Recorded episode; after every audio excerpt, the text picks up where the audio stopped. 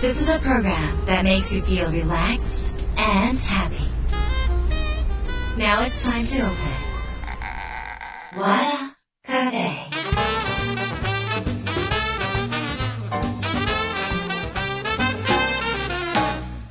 和田カフェのオーナー和田博美ですやる気満々の人もちょっと明日が憂鬱な人も明日笑っていけるよう今夜もワクワクお届けします改めましてこんばんは和田博美ですえー今週も先週に引き続き、えーゲストに自立型人材育成コンサルタントの、えー自己紹介の専門家横川博之さんをお迎えしました。先週はね、えご著書、え人も仕事もお金も引き寄せるすごい自己紹介についての話をお伺いしました。今週はね引き続き横川さんの人となりみたいなものを、えお伺いしていきたいと思います。和田博美の和田カフェずっと最後まで楽しんでいってください。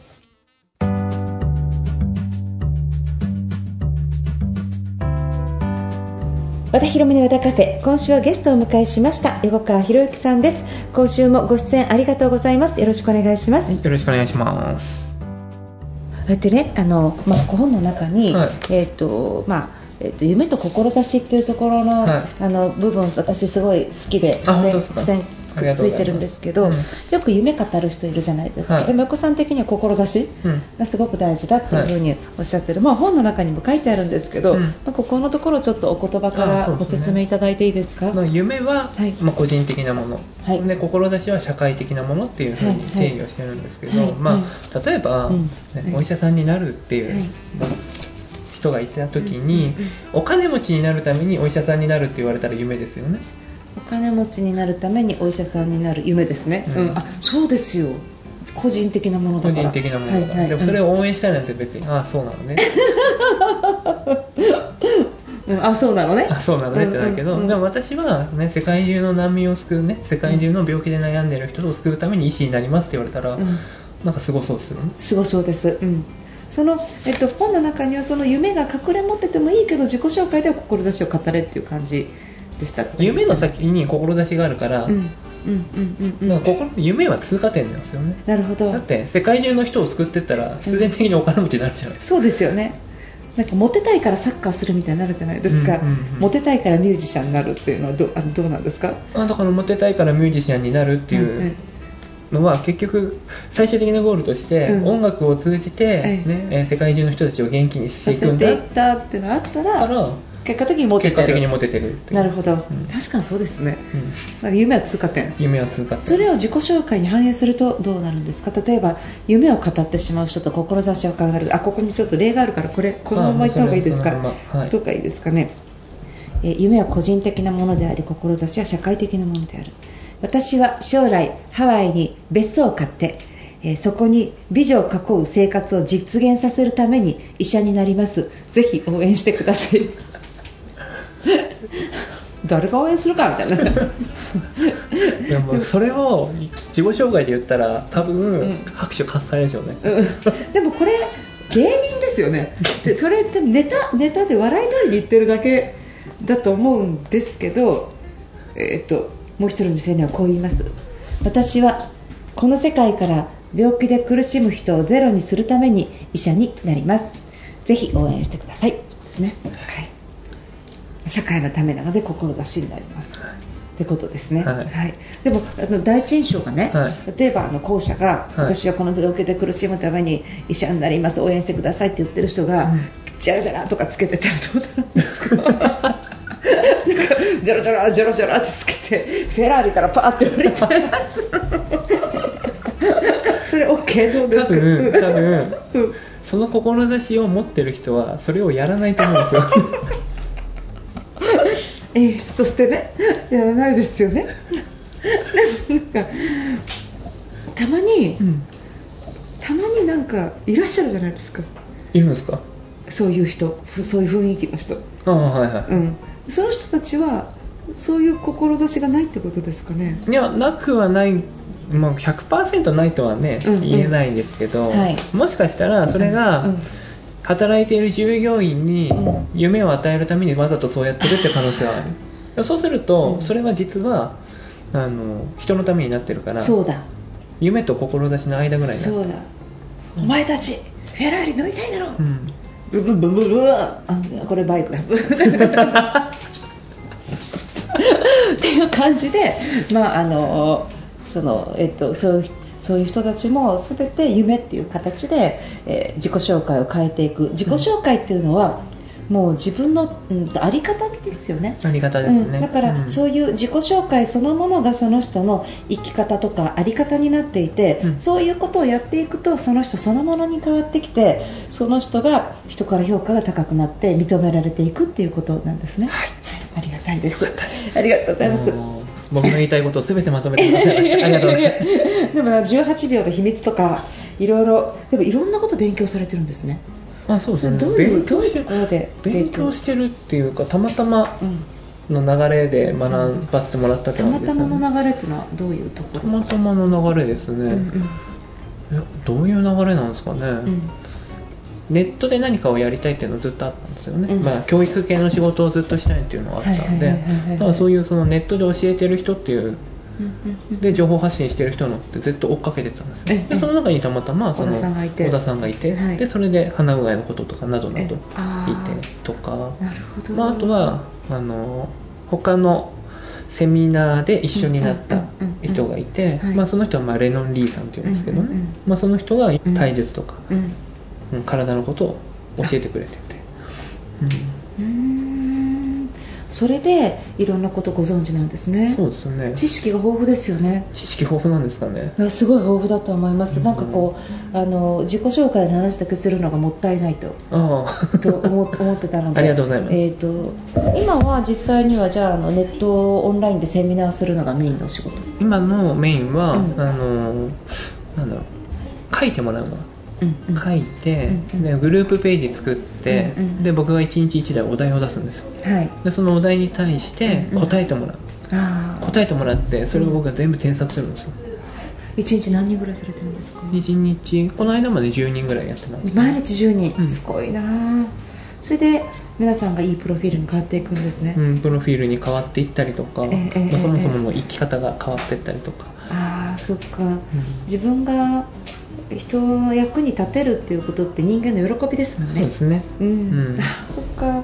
じゃあなんかよっこ先生にいろいろこう直していただきたいっていう人はすごいたくさんいらっしゃると思うんですけど、うん。まあ、いろんな姿勢とかそういうこととかもいろいろ直していけると思うんですが、はい。ご自身が困られて直したことっていうのはどういうことなんですか？困られて直なんかしたこと。自分の、うん。よっこさんが例えば姿勢とかうんぬんとかそういうことで、はい。自分自身もメンタルやられる時があったりとか、はい。自分自身も疲れる時があったりとか、うん。過去においてそういうことはあったんですか、あ過去において疲れた。あうん。ー今振り返ると、うん。あんまり疲れてなかったりするんですよね。そうなんですか、うん。うんじゃねあ受ける2000 2009年にうん「要点思考」っていう本を読んだんですよ ありがとうございます。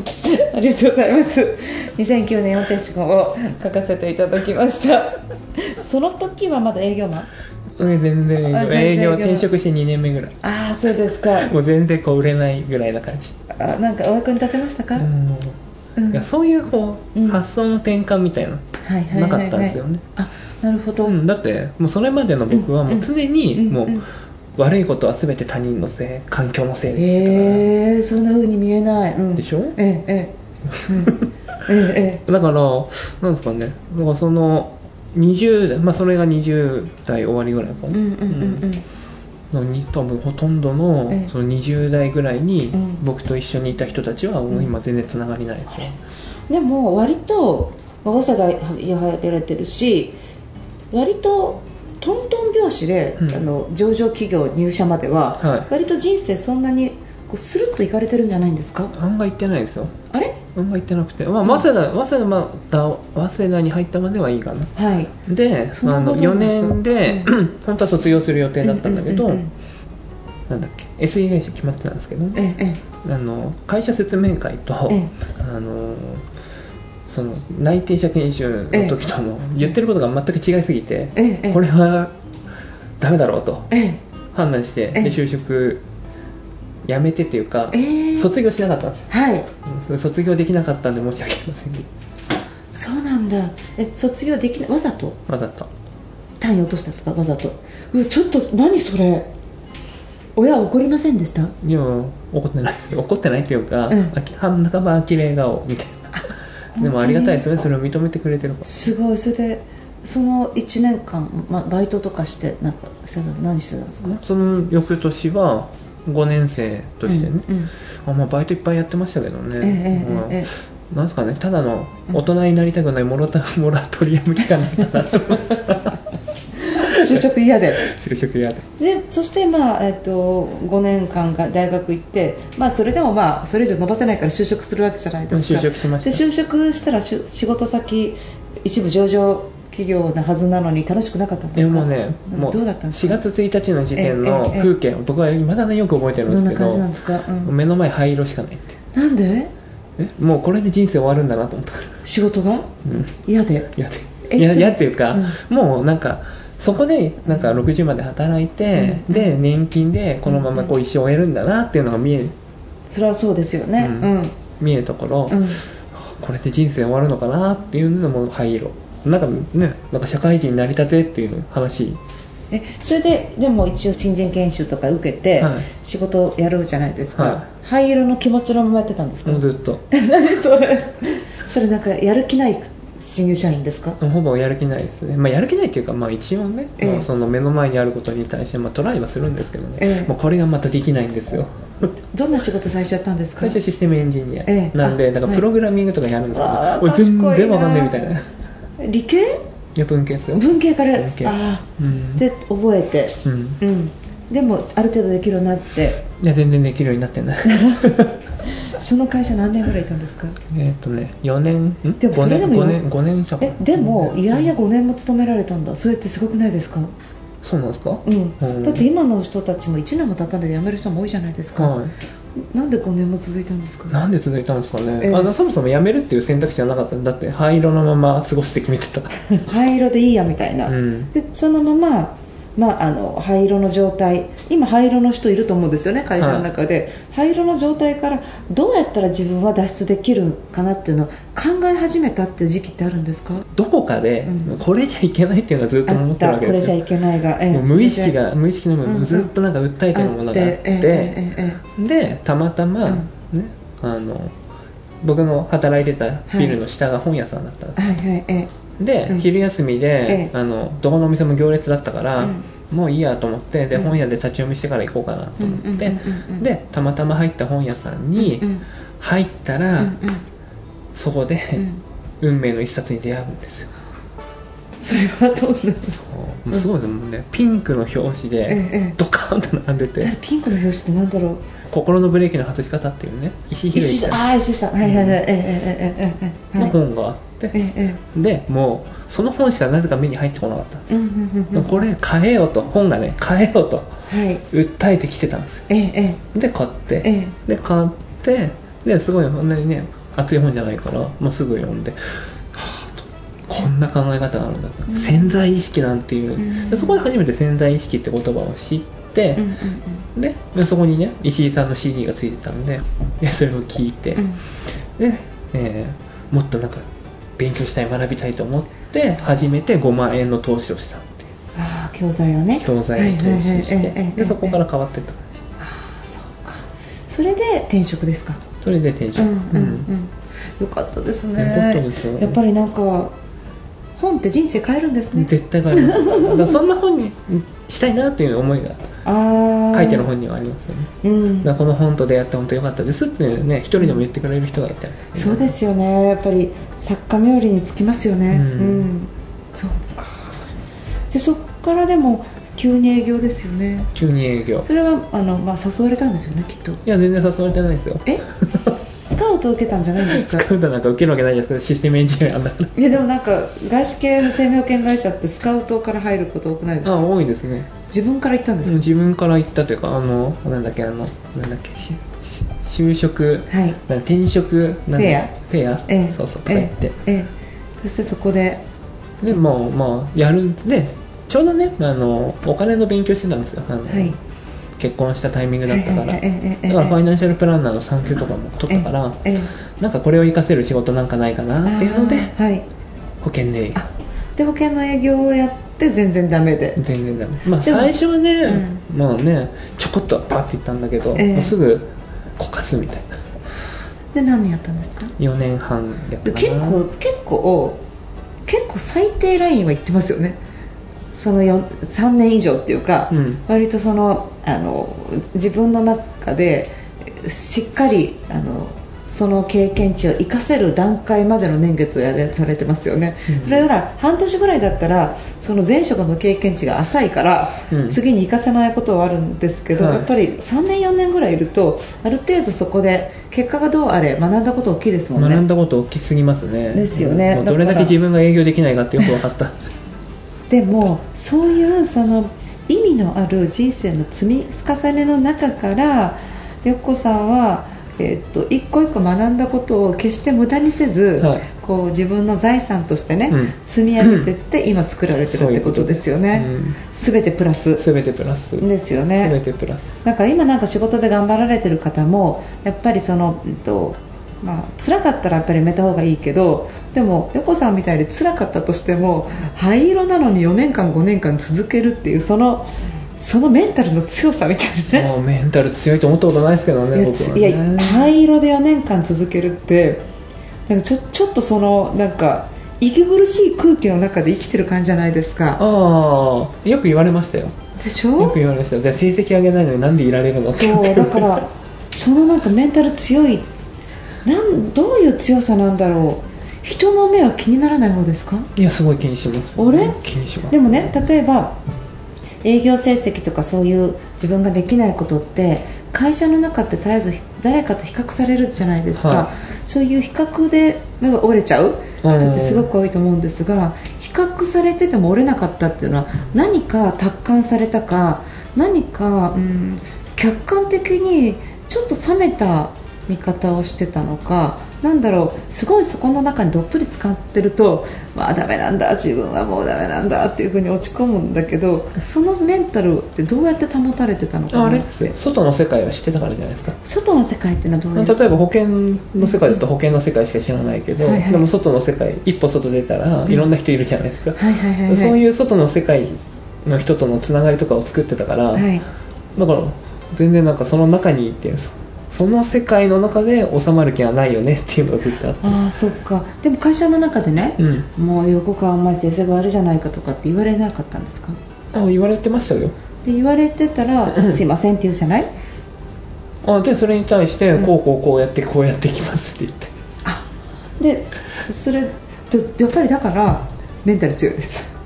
で,、うん。でやってないみたいだからだからやっぱねなんかそのなんかなんかそのえっ、とやっぱりどこかひょうひょうとしてます。なひょうひょうとしてますね。だからひょうひょうっていうのはあのえっ、と言い方変えると、うん。やっぱり客観視冷めている。なんか冷めるって言い方だとなんか悪く聞こえるかもしれませんけどなんていうのか冷静？物事を冷静にご覧になってる感じしますね。ああ多分それはあれですよ。書いてるから。え？書いてるから何を？いろいろ。自分の感情とか思考とか。あそういうことか、だから、えっといつも冷静にいらっしゃるんですか？あんまりじゃあもう最近は怒ったり泣いたりもない？泣くのは泣く？泣くはあんまりないかな。あでも、うん。ありますよ泣く。やっぱスポーツ見ると泣く。あーオリンピックで泣いた？オリンピック。とうん。素晴らしいですよ彼らもね。いや素晴らしいです。だってそれだけのために人生全部捧げてるわけじゃないですか。そうです選手だって1年延期になった後どんな気持ちで練習し続けたのかなとかって思うともうすすごいことですよね。そういうそっか。そういうの見て泣いたりするんですね。泣きますっごい怒ることはやっぱりないですねじゃ怒るのあ、は、うん。最近ないですね、うん。あ自分に対して怒る。あー怒るっていうか冷静だからなんかイエスノーがはっきりしてるのかな。どうなんですかうん。人に対して怒るのあんまりないですね、うん。だって人に対して怒っていいこと何もないし。そうですよね。ないしね。でその怒りを作った原因どこにあるのかってやっぱり自分にあるから。そうですね。自分の見方がムカついたとか、うん。自分の感じ方が腹が立ったですもんね。そうそうそう、全てが自分なんで、うん、何か期待してたとかそういうことですもんね。だからあ怒ることはないけど感情は溢れるんだけどまあ、そういうふうに落ち着いてるって感じですね。というか、うん、多分その感情の触れが 0. 何秒で収まってるんですよね、うん、食ってきたの食ってああ分かるそれ。を短縮にしてる、うん、正中道あり道中正ありで。うんうんうんうんうんうんうん。なんかお坊さんみたいですね。お坊さんなんですね。お坊さんなの？そうそうここあやこさんって自己紹介の人じゃないんですね。自己紹介は多分僕の1%ぐらい。だよね。だよね。でも自己紹介がコンテンツ化しやすかったからまず一番最初の本にしたっていう感じですよね、うん。だから他のまあ潜在意識にしても、はい。思考を言語化して現象化して、うん。リアルな世界に起こして、うん。で変化をさせるっていうようなそういう手法に関してはご自身が日々されているっていう感じのことってことですね、はい。なんかじゃああのせっかくなんでえー他になんかラジオならではのってラジオならではのって何かあるかな、うん音声コンテンツで出せるなんかみたいな音声コンテンツで出せるもの、はい。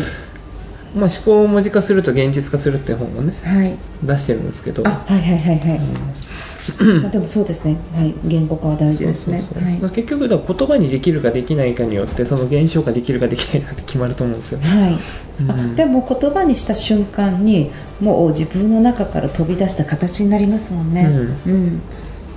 でじゃあ、えっと、なかなか言葉にできない人も中にはいらっしゃると思うんですけどそういう人のコツってありますか？僕が聞きたいな あの、えっ、と、うんと、例えば、はいえー何かこう、カウンセリングなり何かを教えたりとか、何かアドバイスをしたりとかしてるときに、うんと、あどうしてそこで、えーそういう気持ちになりましたかとかどうしてそこでそういう小さなミスが起こったのか自分で分かりますかとかっていうそういうその自己分析をしてもらうための質問をしたときに、はいあの瞬間に分かりませんっていう人いるじゃないですか。なるほど。えー、とで私、分かりませんってその考えようとしてないと思うんです、ね、思考放棄ですよただ。思考でしょその思考放棄の人例えば例えばなんですけどそのいやー、分かんないですねっていうふうな思考放棄の方って世の中にちょっと増えてると思っていてその思考放棄の方こそが言語化できない一定層の人なのかなっていうふうに思うんですがもしそういう方が、はい。私がそういうお客さんで、うん。よこさんと話をしててじゃあ自分のことちょっとその時どう思ったんですかって来たらいやーわかんないっすみたいな ことを言った時に、はい。どうやって言語化するかっていうのをちょっとアドバイスしてもらうたあめには僕がやるのは教えていただいていいですか？やるのは紙に書いてください。紙に書く？はい。紙に書いてください。はい。分かんないんだったら分かんないって書いてください、じゃあわかんないって書きました。わうん、じゃあなんで分かんないのかさらに掘り下げてみてくださからない。い分からない。ええええあそうそうそうそうえあーとかえーとか全部それ書いてください。えあーえーえーっとえーっとえわかえわかんない。こんな感じですか、うん。わかんない。えーえーっとできないです、うん、でできないです。うん。書いてください、でも今できないですって言ったけどこうやって文字書けてますよね、できてますよね。あできてます。はい。えっていう風になんか。少しずつ少しずつ階段を踏み、なるほど。でも言語化って難しくないですか、難しいですよ。うん簡単にできるんだったら、うん。ね、簡単にできるんだったら誰も苦労しないですよね。ってか今ここにいないでしょそもそも。でもやっぱり私わかんないですって言われたら、うんじゃあわかりましたと。わかりましたってましたまだわからないって書けばいいんですかね。わからないと、うんうんうん。じゃあ次やってほしいことがあって、うんでもだって禁止でもだって禁止はいでもだってえええじゃあえっとじゃあ、えっと、否定をしないってことだからなんかは答えようとするわけですね、必然的にもう思考がそっちに行くんですよね。うんでもこの思考の癖っていうのがやっぱり大きいですね。大きいですうん。ねなんかあの人のそのやっぱり考えなさみたいなね、いや多分あれなんですよね。考えなくてもいいよって言われてきたからそうなっちゃうんですよね。過去の経験からして。でもやっぱりこうお膳立てしすぎな部分ありますよね。ありますね、うんむしろお膳立てしたい人がいっぱいいる、うん。要するにね自分の劣等感を満たすためにお膳立てしたい人がいっぱいいるから世の中。ちょどういう意味ですか？劣等感を満たす。承認欲求を満たしたい人が世の中いっぱいいるってこうんでも承認欲求の塊じゃないですか？世人はね。の中はね。うん。うんうんうんうん。その承認欲求の壁によって幸せになれないでしょ、とはい。うん、そこをまあ解消できたら相当幸せですよね。そうですよね。うん、承認欲求を満たすためにで承認欲求あるんだから、うん。あるものを生かしたらいいじゃないって僕は思うんですけどね、うん。うんまあそうですよね、だってそれを否定しちゃダメですよ。だって、うん。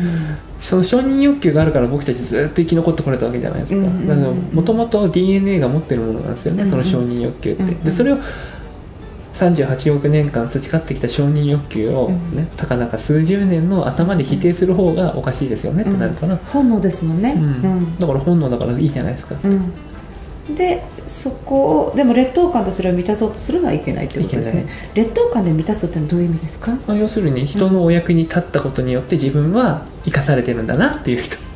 それがまあ概念的なことだけで終わってしまうっていうことですね。うん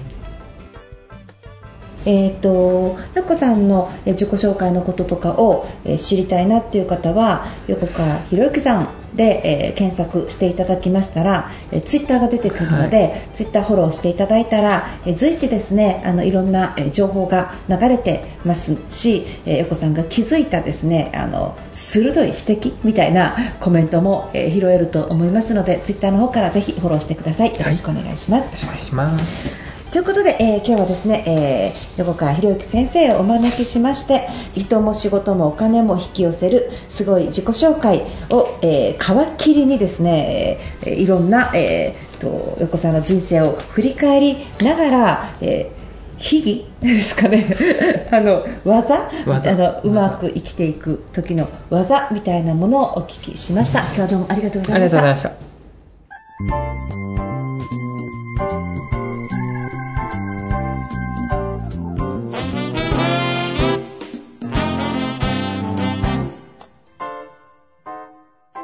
わらカフェ。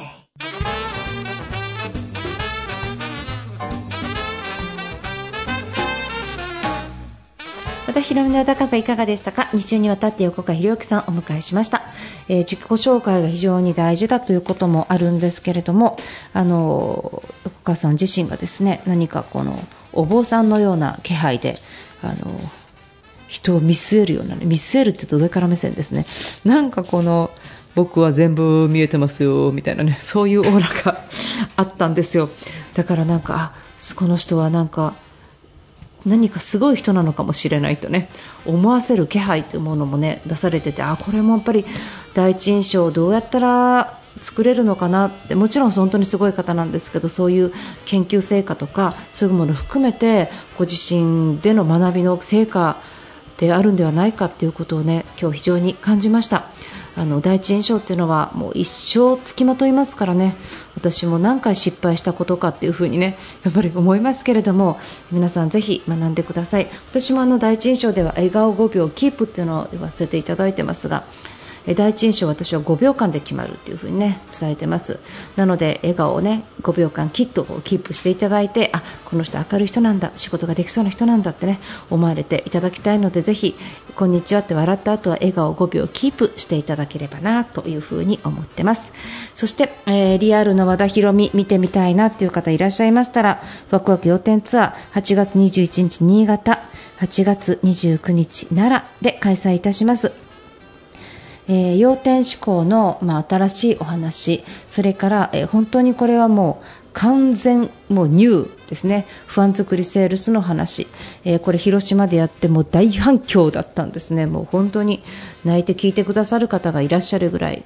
でそのもう抜本的に仕事の在り方が変わる。そしてその在り方お客様との向き合い方がどう変わるかっていうと永続的にお客様とのその関係性を作っていくにはどうしたらいいかっていうね。それは人生100年時代におけるそして、えー少子化におけるねもう絶対に必要なテーマなんですね。